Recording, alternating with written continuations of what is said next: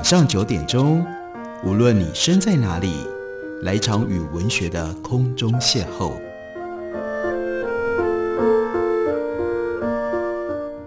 杨照谈书，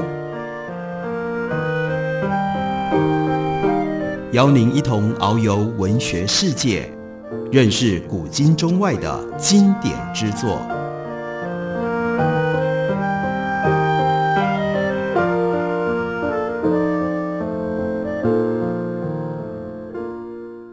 各位听众朋友，大家好，欢迎收听杨照谈书。本节目以台北广播电台 FM 九三点一，每个星期一到星期五晚上九点为大家播出。我是杨照，在今天的节目当中，要为大家介绍的是白先勇的经典短篇小说集《台北人》。经过了五十年，尔雅出版公司刚刚出了五十周年的纪念版，所以让我们回顾一下这部小说到底在写什么。在这部小说的一开头，白先勇抄录了。刘禹锡的一首诗：“朱雀桥边野草花，乌衣巷口夕阳斜。旧时王谢堂前燕，飞入寻常百姓家。”而白先勇的大学同班同学，也是文学的研究者欧阳子，后来曾经特别针对《台北人》这部小说，写了一整本的专书来予以解读。欧阳子的那本书就沿着刘禹锡的。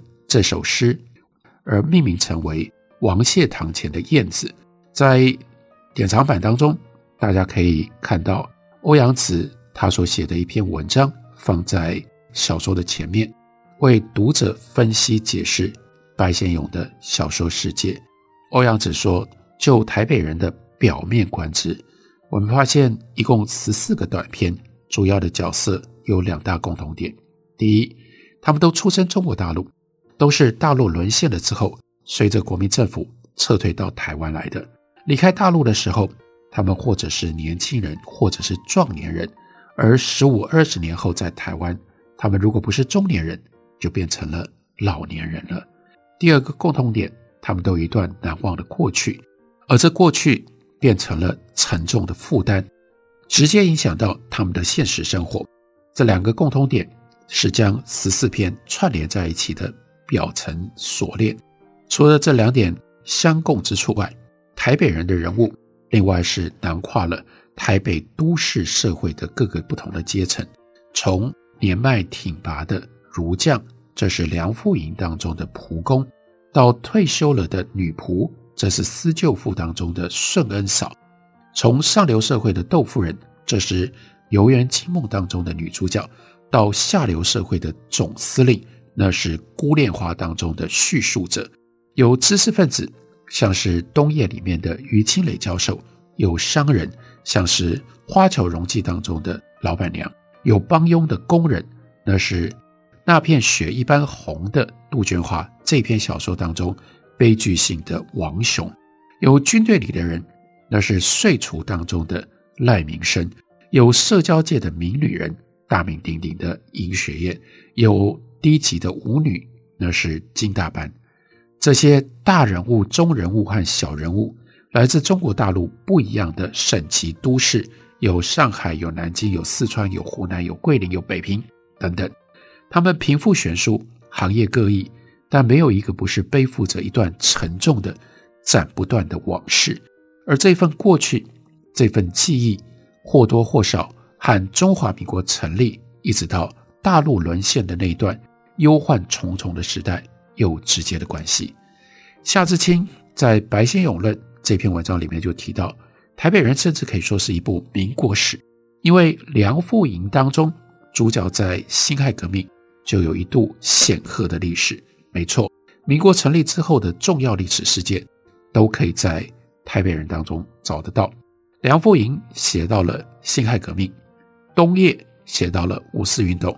岁除、梁复营都有北伐的背景，另外秋思、岁除都和抗战有关系，当然也有国共内战是一把青这篇小说的背景，而最后一篇《国葬》里面有李浩然将军，可以说是集中华民国的史迹于一身。在这里，欧阳子就引用了小说当中李浩然《国葬》他的挽联。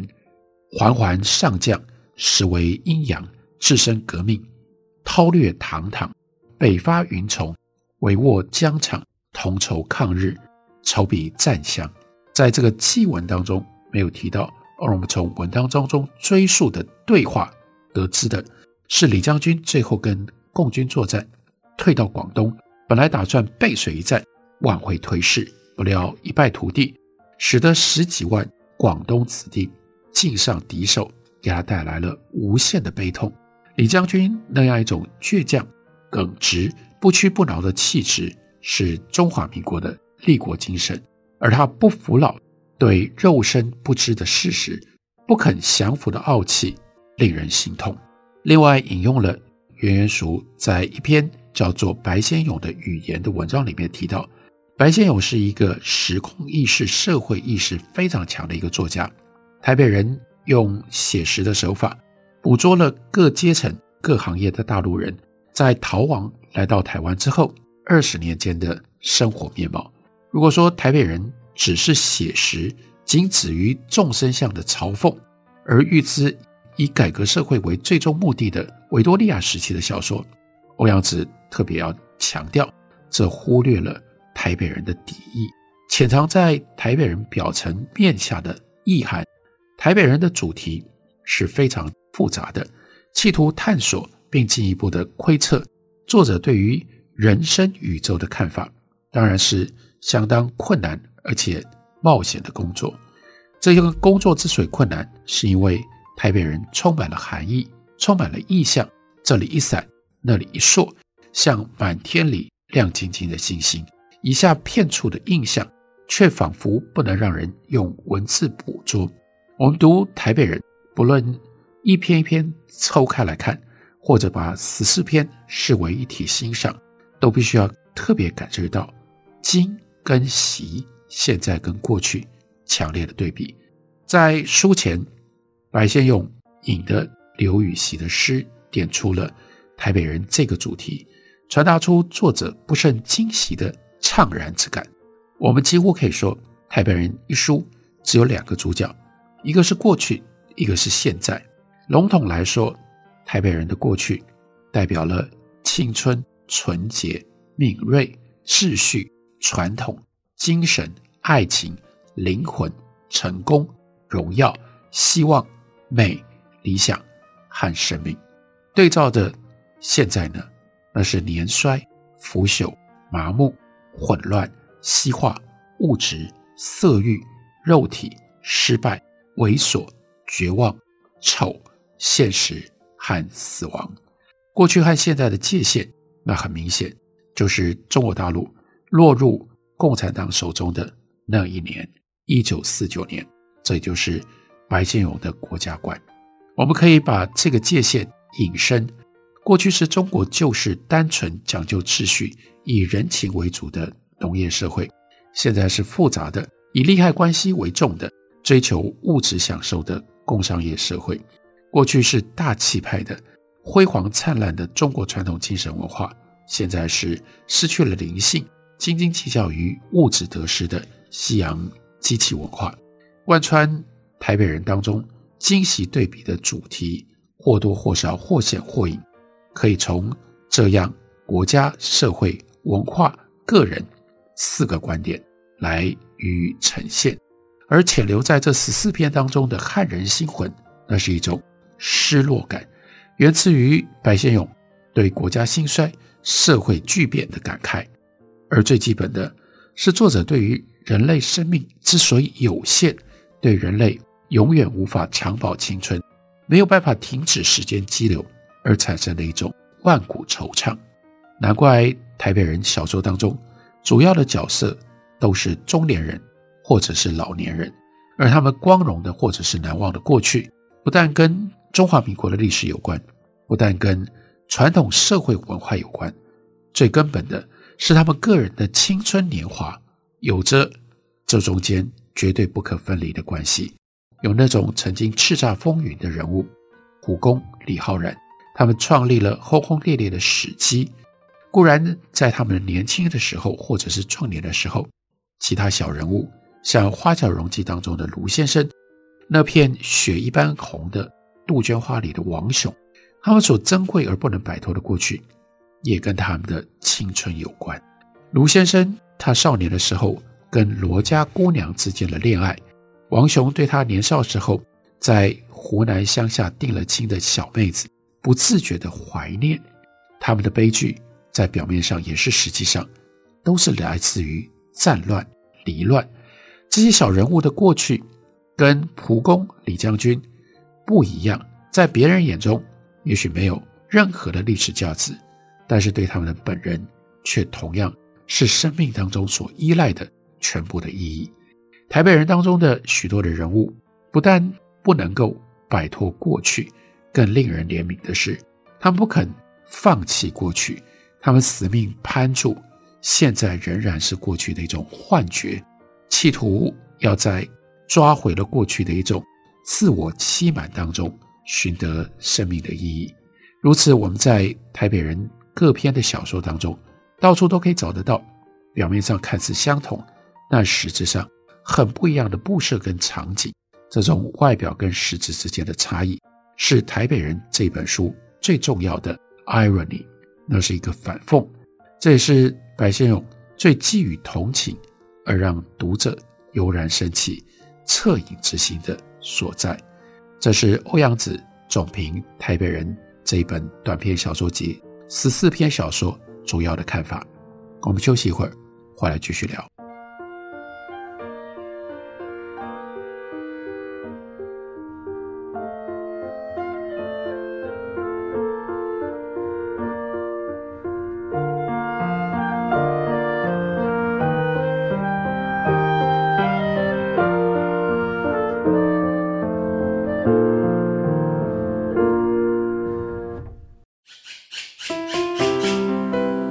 大家好，我是刘克香。亲近自己的城市，找回城市的温暖。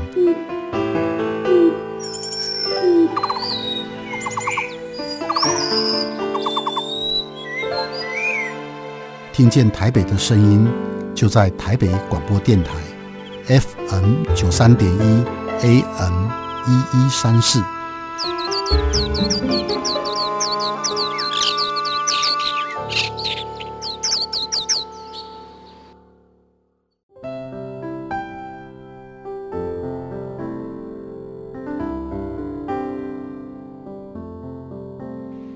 见台北的身影，拥有颗热情的心，有爱与梦想的电台，台北广播 FM 九三点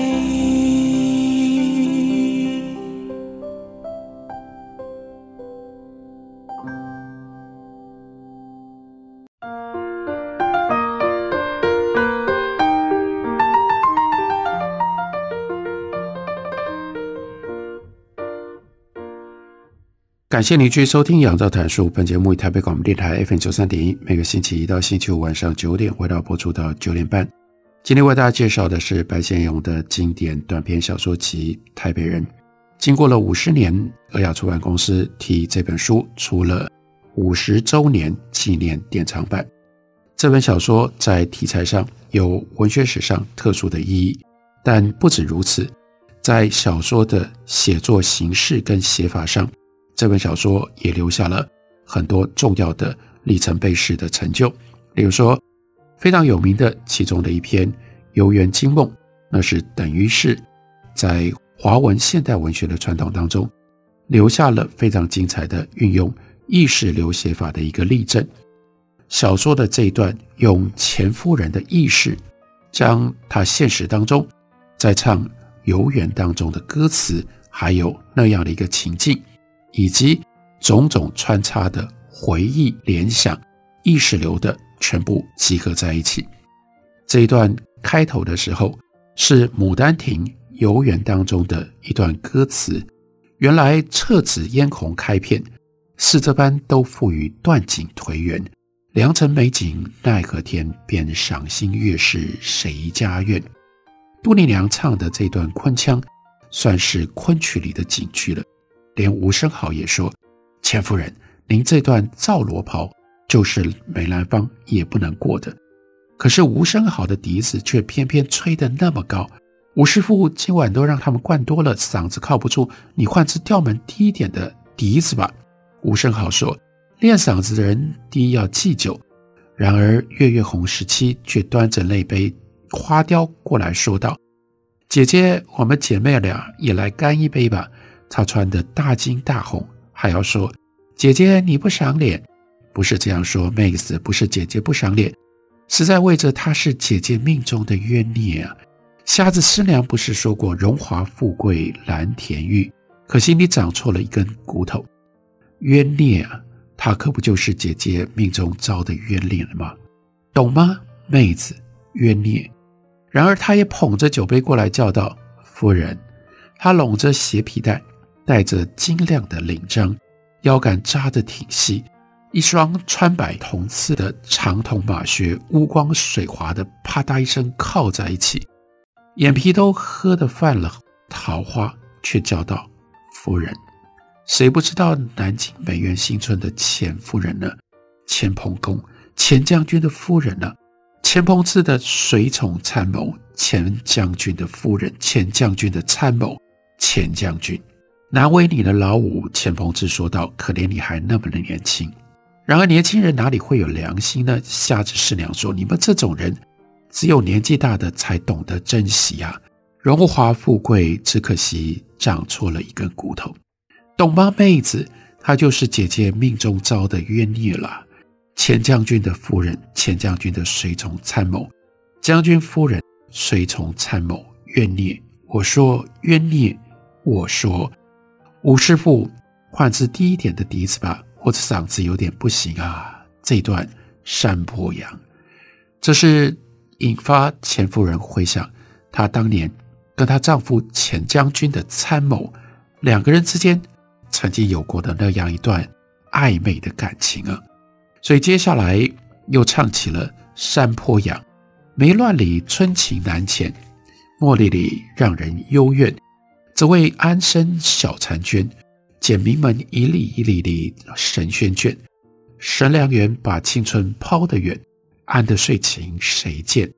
于是钱夫人脑袋里面又有了一直阻挡不住的意识流在流窜着，那团红火焰又熊熊的冒了起来，烧得那两道飞扬的眉毛发出了青湿的汗光，两张醉红的脸又渐渐地靠拢在一起，一起咧着白牙笑了起来。笛子上那几根玉管子似的手指上下飞跃着，那袭袅袅的身影。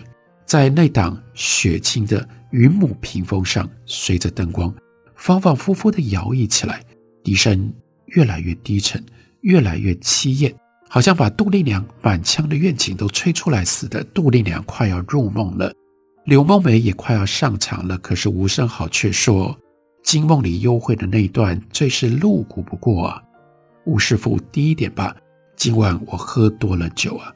然而他却偏捧着酒杯过来叫道。夫人，他那双乌光水滑的马靴啪嗒一声靠在一处，一双白铜马扎扎的人眼睛都发疼了。他喝的眼皮泛了桃花，还要那么叫道：“夫人，我来扶你上马。”夫人，她说道。她的马裤把两条修长的腿子绷得滚圆，夹在马腿上，像一双钳子。他的马是白的，路也是白的，树干也是白的。他那匹白马。在猛烈的太阳底下照得发了亮。他们说到中山岭的那条路上，两旁种满了白桦树。他那匹白马在樺树子林里奔跑起来，活像一头麦秆丛中乱窜的白兔。太阳照在马背上，蒸出了一缕缕的白烟来。一匹白的，一匹黑的，两匹马都淌着汗，而他身上却沾满了触鼻的马汗。他的眉毛变得碧青，眼睛像两团。着了的黑火，汗珠子一行行从他的额上流到他鲜红的脸颊上。太阳，我叫道：“太阳照的人的眼睛都睁不开了。”那些树干子又白净又细滑，一层层的树皮都卸掉了，露出里面赤裸裸的嫩肉来。他们说那条路上种满了白桦树。太阳，我叫到：“太阳直射到人的眼睛上来了。”于是他便放柔的声音唤道。夫人，钱将军的夫人，钱将军的随从参谋，钱将军的老五钱鹏之叫道：“他的咽喉已经噎住了。”老五他阴哑的喊道：“你要珍重啊！”他的头发乱得像一丛枯白的茅草，他的眼睛坑出了两只黑窟窿。他从白床单底下伸出他那只细黑的手来说：“珍重啊，老五。”他抖擞擞地打开了那只描金的百宝箱，这是祖母绿。他取出了第一层抽屉，这是猫儿眼，这是翡翠叶子。珍重啊，老五。他那乌青的嘴皮颤抖着，可怜你还这么年轻，荣华富贵，只可惜你长错了一根骨头。冤孽妹子，她就是姐姐命中招的冤孽啊！你听我说，妹子，冤孽啊！荣华富贵，可是我只活过那么一次，懂吗？妹子，她就是我的冤孽了。荣华富贵只有那一次，荣华富贵我只活过一次，懂吗？妹子，你听我说，妹子，姐姐不赏脸，月月红却端着酒过来说道，她的眼睛亮得渗了两泡水。姐姐到底不赏妹子的脸，她穿的一身大金大红，像一团火一般坐到她的身边去了。吴师傅，吴师傅，我喝多了花雕。又唱：千言这中怀那处言，烟间破残声除问天。而就在那一刻，泼残生就在那一刻，他坐在他身边。一身大惊大红的，就是那一刻，那两张最红的脸孔渐渐的凑拢在一起。就在那一刻，我看到他们的眼睛，他的眼睛，他的眼睛。完了，我知道，就在那一刻，楚问天，完了，我的喉咙，摸摸我的喉咙，在发抖吗？完了，在发抖吗？天，吴师傅，我唱不出来了。天，完了，荣华富贵，可是我只活过一次，冤孽，冤孽，冤孽，天，吴师傅。我的嗓子，就是这一刻，就在那一刻，哑掉了，哑掉了。天，天，天，这是钱夫人的意识流。而在当下，现实上是什么？现实上是钱夫人突然用力摔开了蒋碧月的双手，说：“我的嗓子哑了。”他嘎声地说：“他觉得全身的血液一下子都涌到了头上来了似。”两腮滚热，喉头好像让刀片猛割了一下，一阵阵的刺痛了起来。他就听到窦夫人插进来说：“哎呀，我妹妹不唱算了，于参军长，我看今晚还是你这个黑头来压轴吧。”那边赖夫人响应着说：“好啊，好啊，我好久没有领教于参军长的《霸王别姬》了。”说着，赖夫人就把于参军长。推到锣鼓那边去，于参军长一站上去，拱手朝下面道了一声献丑，客人们一阵哄笑。他开始唱《霸王别姬》当中最有名的那几句诗：“力拔山兮气盖世，时不利兮骓不逝。”一边唱着，一边又撩起袍子，做了一个上马的姿势，踏着马步就在客厅的中央环走了起来。他那张宽肥的醉脸涨得紫红，双眼瞪得圆圆的，两道粗毛一起竖起，几声呐喊，暗鸣刺彻，把伴奏都给压了下去。赖夫人笑得弯下腰跑上去，跟在于参军长后头直拍着手。蒋碧月呢，加入他们的行列，不断的尖起嗓子叫着：“好黑头啊，好黑头！”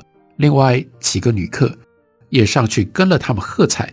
团团围走，于是客厅里的笑声便一阵比一阵暴涨了起来。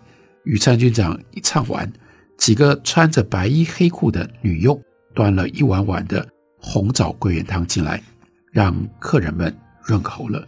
窦夫人引了客人走到屋外露台的时候，外面的空气已经充满了风露，客人们穿上了大衣，这个宴会，这个热闹。要结束了，窦夫人围了一张白丝大披肩，走到台阶的下端。钱夫人这个时候，她站在露台的石栏旁边，往天上望去。她看见那片秋月刚刚升到中天，把窦公馆花园里面的树木、路街都照得镀上了一层白霜。露台上有十几盆桂花，香气却比之前还要更浓了许多，像一阵湿雾一般，一下子照到他的面上来。这就是白先勇写的《游园惊梦》，非常特别的文字，尤其是刚刚为大家介绍的那一段意识流的写法，将那样一种现代主义西方小说的手法，用来描写陷入在台北。对于惊喜有着种种不同的冲突的这些人物，他们的感受跟他们的思考，这就是五十年之后已经确立了在台湾文学史上的经典地位——白先勇的《台北人》。感谢你的收听，下个礼拜一同一时间我们再会。